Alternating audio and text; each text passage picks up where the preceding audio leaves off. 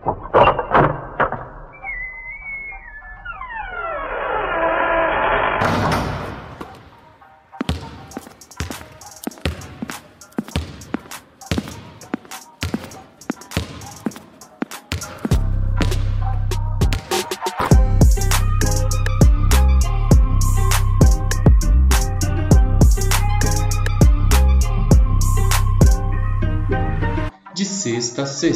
O melhor podcast sobre o melhor basquete do mundo. Salve família, Américo na voz. Bem-vindo a mais um episódio do De Sexta a Sexta, tá? E assim, né, como todos os outros episódios, quem tá aqui comigo sempre, Ana Clara Elanes, Gabriel Mazin, chega mais galera. Ana Clara Lanes falando. Prazer estar aqui no terceiro episódio de Sexta a Sexta. E é isso, falar do melhor basquete do mundo. Gabriel Mazinho aqui, tô muito animado pra temporada, cada vez mais próxima aí, dia 22 de dezembro começa. Américo, de volta pra você.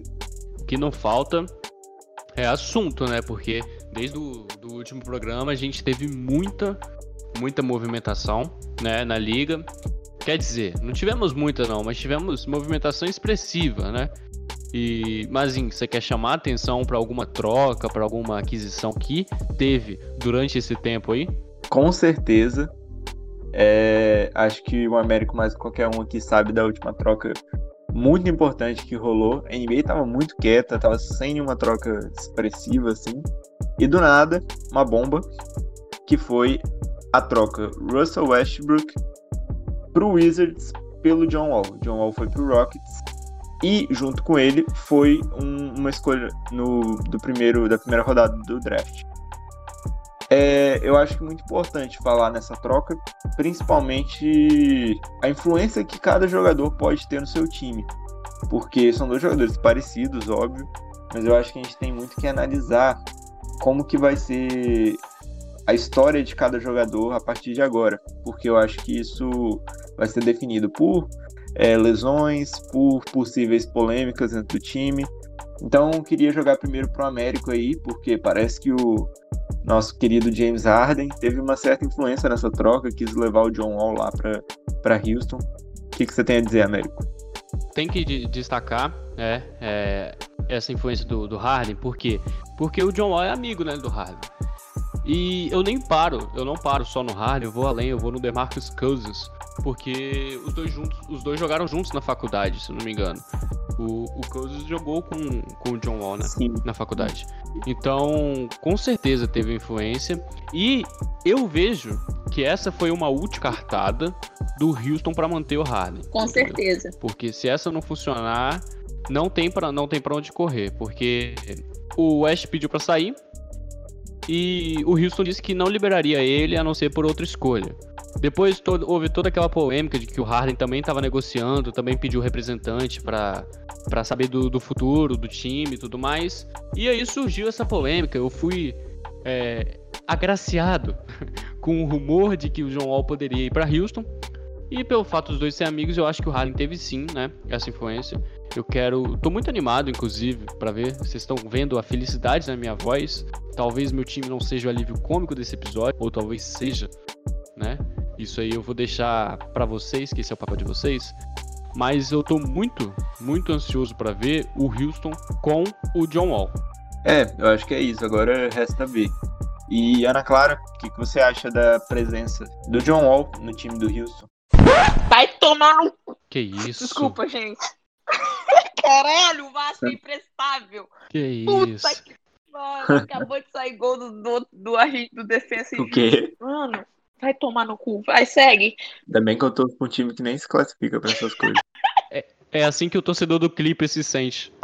Bom, mas em respondendo a sua pergunta, eu confesso que eu tô bastante ansiosa, assim como o Américo, para ver o John Wall em Houston. Acredito que, obviamente, ele ficou dois anos parado, não tem como saber é, é, exatamente como ele vai voltar, mas ele saudável, assim, ac- acredito que ele tem muito a agregar. tem- acho que até que com o Harden funcionaria mais. É, Ele, exatamente, é essa peça que pode funcionar melhor com o Harden. Tem um QI de basquete excelente, além do.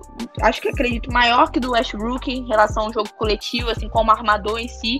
E realmente acho que foi uma troca que o Houston saiu bem. Com ele saudável, acredito que o Américo vai ter os dias de glória que tanto, que tanto pede né, nesse podcast. Eu, eu adoraria, eu adoraria. Eu acho que uma, uma coisa que, que eu tenho na cabeça desde. Nossa, desde quando o Chandler Parsons jogava no Houston ainda, Jeremy Lin, é que pro Houston chegar, pro Houston ir bem, é, o Harden tem que ter uma temporada do MVP. Entende? E a situação é, do John Wall não favorece que ele jogue num nível que o Westbrook jogava. O Westbrook teve média de 27 pontos por jogo na última temporada. Entende? É, a última temporada, que foi prejudicada por causa da bolha, né? Que ele não voltou bem, ele voltou com lesão. Então, não é tão justificável as atuações pífias dele.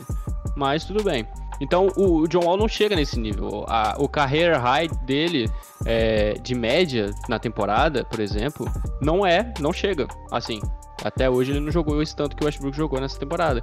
Então ele pode ser uma peça fundamental para o crescimento do Harden. E eu também estou muito ansioso pro DeMarcus Cousins. O problema é que esse time parece que vai jogar de muleta, entendeu? Porque contrata dois machucados. E... Vai saber o que vai sair, né? É, e tenta a sorte o primeiro step back do Harden na, no treino já vai quebrar o, os dois. Que? Mas, mas aqui, ô, ô, ô Mazin, o que, você acha? Eu não quero que você opine sobre, sobre o Houston, entendeu? Eu quero que você opine sobre o Washington. O que, que você acha que, que, o, que o Washington saiu ganhando com o Russell? Porque ele vai formar uma dupla lá na, na backcourt com, com o Bradley Bill, né?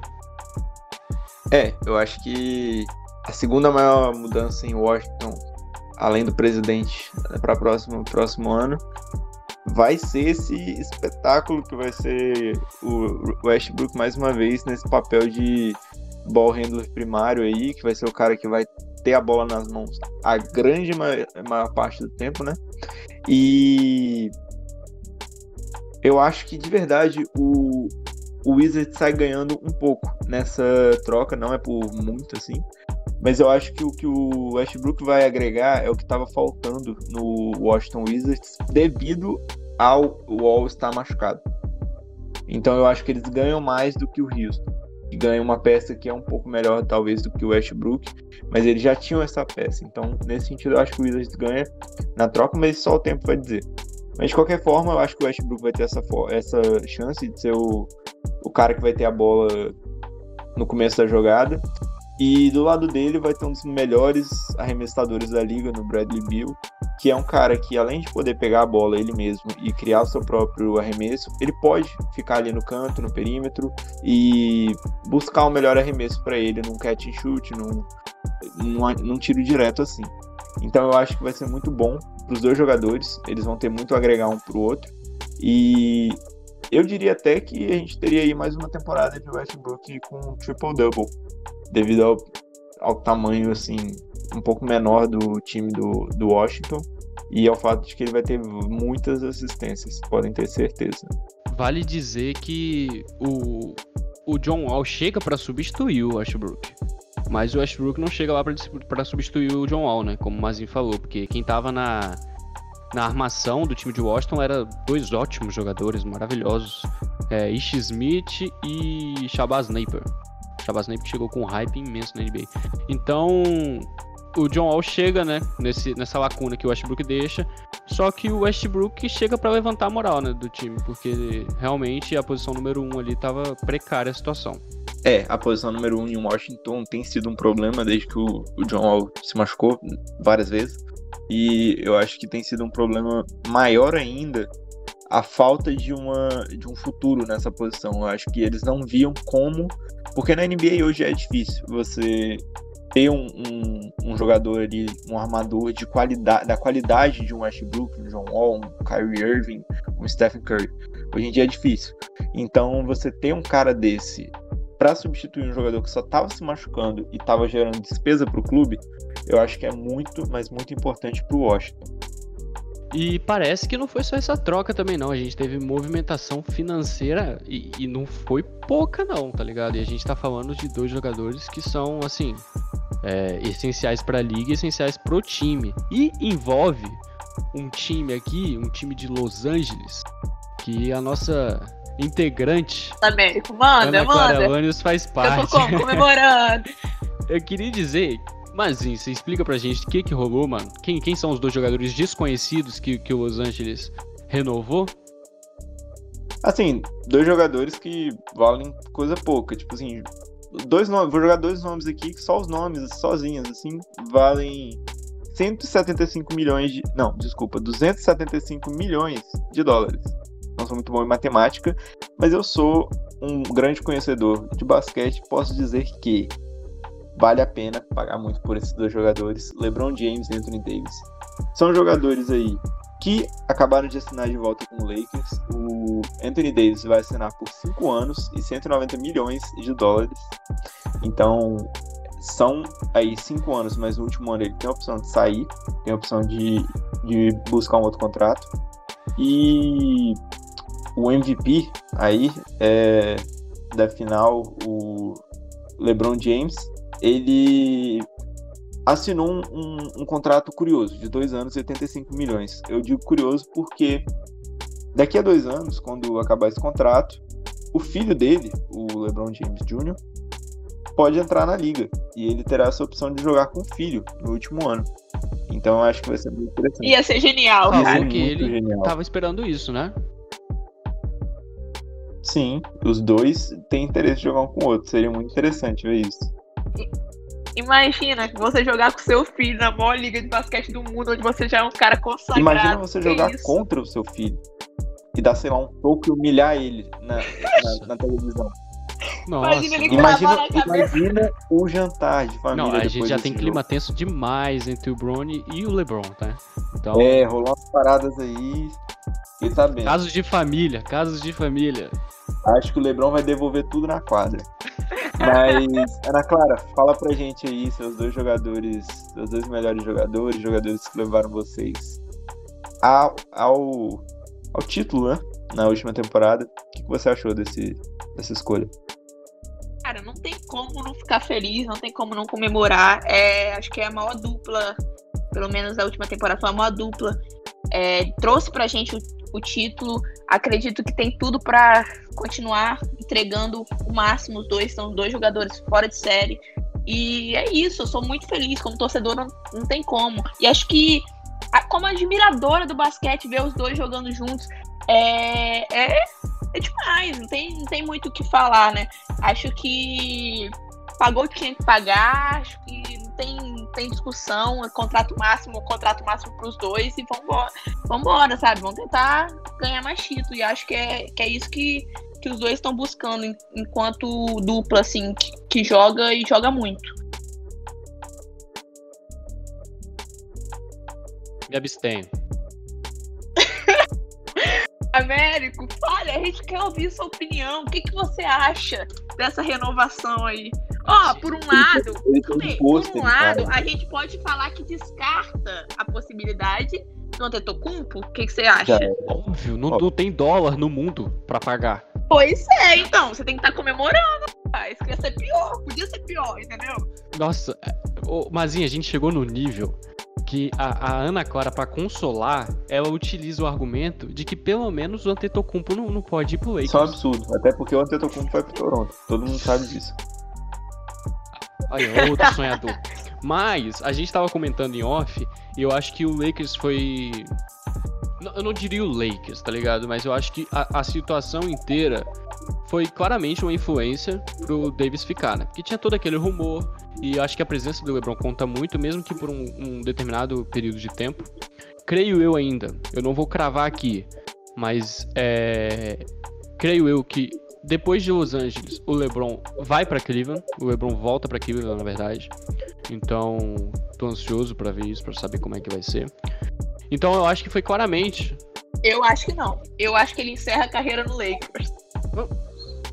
Ela Como sonha. único realmente imparcial aqui, eu diria que ele pode encerrar a carreira no, no, no, Cleveland, sim, porque o Cleveland provavelmente vai acabar com uma das primeiras escolhas no draft nos próximos 3, 4 anos aí, eu diria.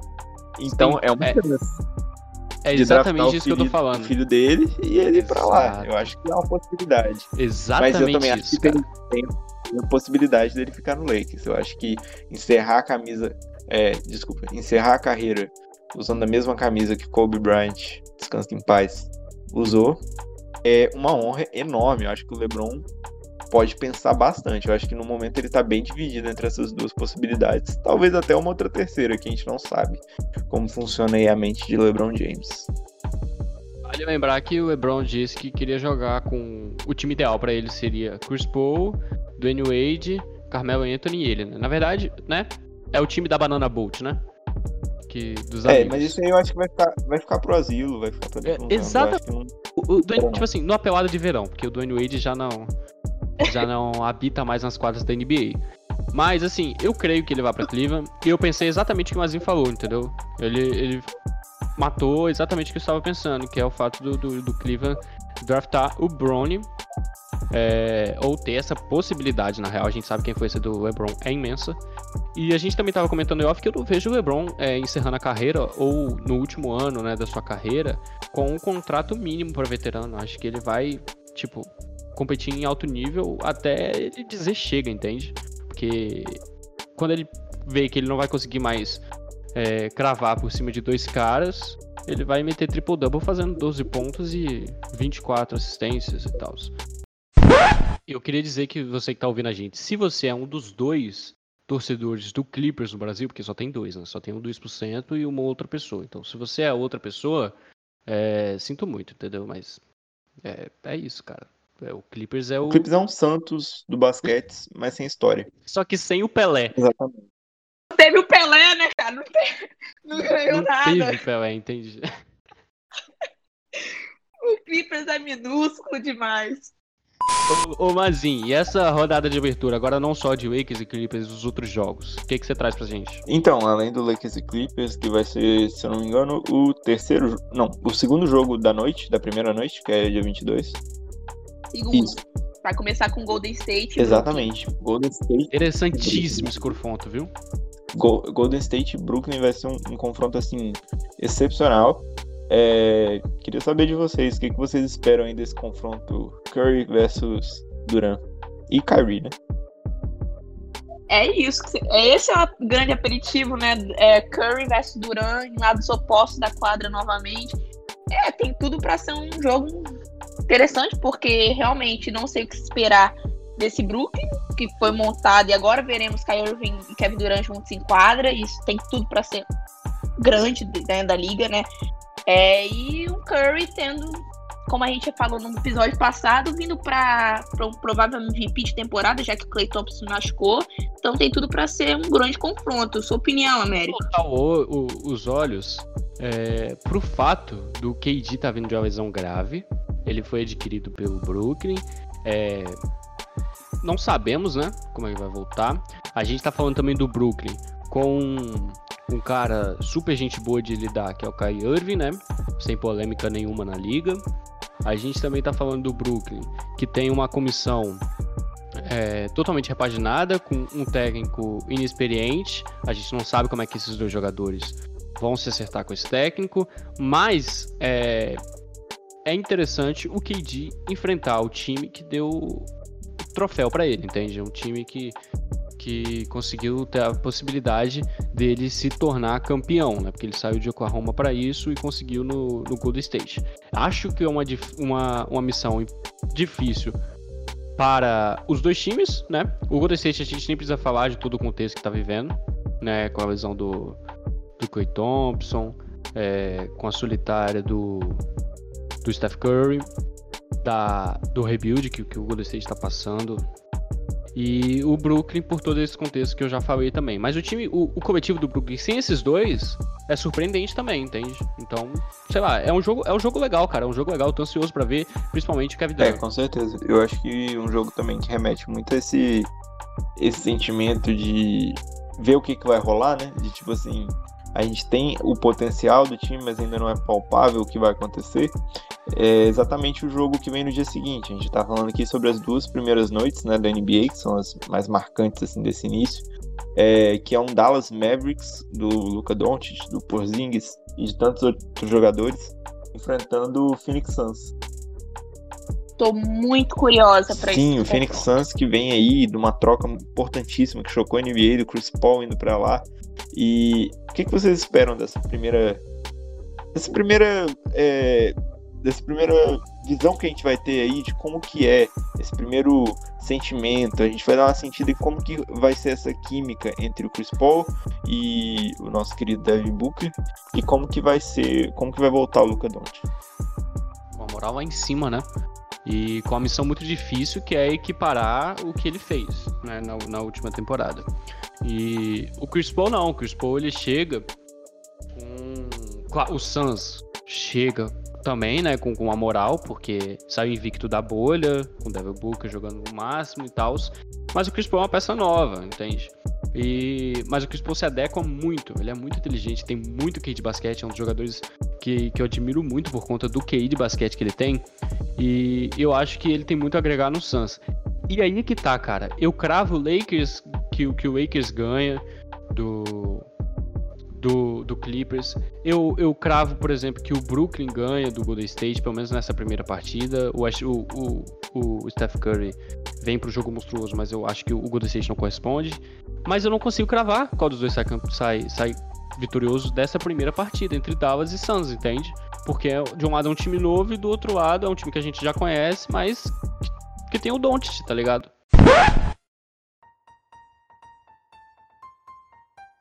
Gente, qual é o prato favorito de vocês na noite de Natal? Cara, vou te falar que o meu prato é, é aquela maionese, mas sem uva passa. E eu vou te falar que na minha, na minha família tem uma tradição de uma farofa da minha avó que realmente é o que ganha. Cara, eu tô pra dizer pra vocês que, assim.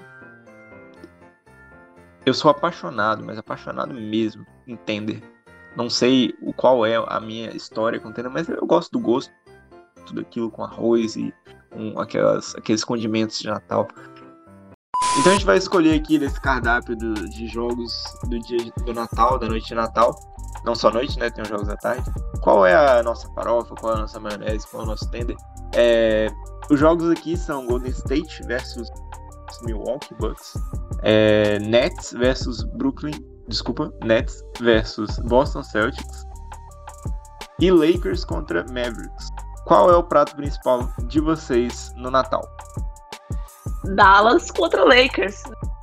Nem é porque é meu time, é por se tratar de Luca Doncic, um dos caras que eu mais gosto na liga, contra LeBron James, que é sempre bom ver esse confronto e sempre sai coisa especial nesse bate de duas gerações.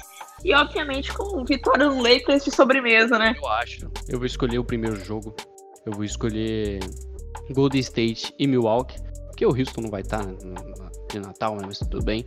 E eu acho que o Milwaukee vai ser o prato do Golden State. Eu acho que o Golden State já vai estar tá se consolidando, o, o time mais à vontade. E, assim, o lado da defesa tem que sobressair para cima do Milwaukee. Então, eu vou de Golden State ganhando. E me dói muito o coração falar isso. É impressionante. Eu não tinha pensado antes de falar. Tá doendo agora. Eu aqui ouvindo Golden State ganhando, saindo da boca do Américo, rapaz, tá diferente esse 2020 aí. Lagre de Natal. Então, Américo, você acha que Stephen Curry vai jantar cedo aí, já que esse jogo vai acontecer? Acho que ele vai cozinhar um, vai um arroz à grega. Hum, um arroz à grega. Eu acho que rola também esse arroz à grega. Mas o, o meu prato principal seria aí o Brooklyn Nets contra o Boston Celtics. É, é o retorno aí do Kyrie Irving contra o Boston Celtics, uma, um experimento que não deu muito certo lá em Boston. E, e eu acho que é interessante, porque eu, eu gosto muito de ver o Jason Tatum jogar, principalmente contra um ala incrível contra, como o Kevin Durant. Vamos torcer para até lá e não se machucar de novo, que é uma possibilidade, infelizmente, né? Três dias só entrando na, na temporada, mas eu tenho medo daqueles, daquela canela fina do Durant. Eu não consigo ver ele pular, porque me dá uma aflição grande. E eu acho que vai ser metros muito de canela. Quantos metros de canela? E esse confronto aí, mas assim, uma possível final de conferência. Com certeza, com certeza. Eu daria, nesse jogo, a vantagem pro Nets. Comecinho de temporada, é, eles vão estar se encontrando, mas com duas estrelas. Eu acho que o Nets ganha. O que, que vocês acham? É, eu também. Vou partindo da, da mesma opinião. Acho que da Nets. Mas também temos outros dois confrontos que a gente só vai citar aqui, né? Temos New Orleans Pelicans e Miami Heat e Los Angeles Clippers e Denver para fechar a rodada. falando aqui de New Orleans, puxando o gancho aqui, tem um jogador no time, Lonzo Ball, que o pai Ai. dele ficou orgulhoso, postou no Twitter. Por quê? Diz pra gente, Américo. Que tá tendo uma invasão na NBA. E, e os culpados dessa invasão não é o Guilherme Boulos, e sim a família. O sobrenome é Ball. parecido, né? Bom, bom. É, o sobrenome. Antes, antes fosse o Guilherme Boulos. Mas. Não, tipo assim. Que, que, que a gente tem? A gente tem o, o Detroit fazendo mais uma loucura, talvez. Eu, eu falo disso. A gente tem o Lonzo, que já tá no, no, no New Orleans. A gente tem o Lamelo, que tá no Charlotte, né? Que eu acho que ele chegou pra ser o jogador da franquia, já que o outro é o Gordon Hayward. E, e agora a gente tem o Liangelo no, no Detroit, assim.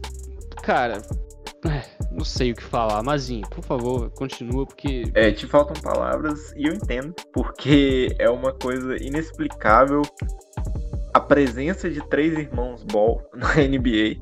É uma coisa que a gente nunca tinha visto antes. E é uma coisa que a gente já esperava aí há alguns anos, desde que o Lonzo entrou na liga. Exato. Esse dia chegou. finalmente chegou. Apesar do contrato do Liangelo não ser garantido, né? É, é um contrato que pode ser encerrado dentro de um tempo. Eu, a gente ainda não tem conhecimento de qual esse- será esse tempo, mas não é um contrato 100% garantido para a temporada inteira. Então isso é importante. Pode ser que ele desaponte, pode ser. Mas enfim, considerando que ele tá no Pistons, eu acho que não é muito fácil você se destacar. O que, que vocês acham? Eu, eu só tô imaginando na ceia de Natal dessa família. Olha, eu não quero imaginar, porque pra mim não deve, eu- eu, não queria meu pai gritando quem qual da família é melhor no meio da ceia de Natal e gritando comigo, principalmente porque eu fiz alguma, alguma coisa no, no jogo anterior, porque parece que o lavar ball é muito rígido. Meu irmão, se, se o. Aqui, agora parênteses no assunto. É, o, o Lavar falou que o Amel é melhor que o Lonzo, né? Vocês estão cientes disso Sim. E concordando. e concordamos, e concordamos. Então sabemos de pra quem vai o, o pedaço maior do peru da ceia de Natal, né? Dentro É, eu acho que assim, ia ser complicado esse, esse peru aí, essa, esse prato principal da ceia de Natal, porque nenhum deles sabe dividir. No sentido, não dentro de quadro, obviamente, mas todos eles querem querem ali aquele, aquele gostinho de eu sou o melhor da família. Dizem que a família é muito competitiva entre eles. Então, eu acho que é importante ressaltar aí que não deve ser muito legal você sentar à mesa e não ser um jogador de basquete na família E é nesse clima natalino, né? Sem nenhum integrante atacar a vila do outro na Coin Master, que eu acho que é bem polêmico isso. Que a gente termina esse. Não seja Jennifer Lopes. É, a Jennifer Lopes, tadinha, sofre muito com a Coin Master. Mas terminamos esse episódio, né? E, galera, é... salves, agradecimentos. O que, que vocês têm pra falar? Ana, Mazinho?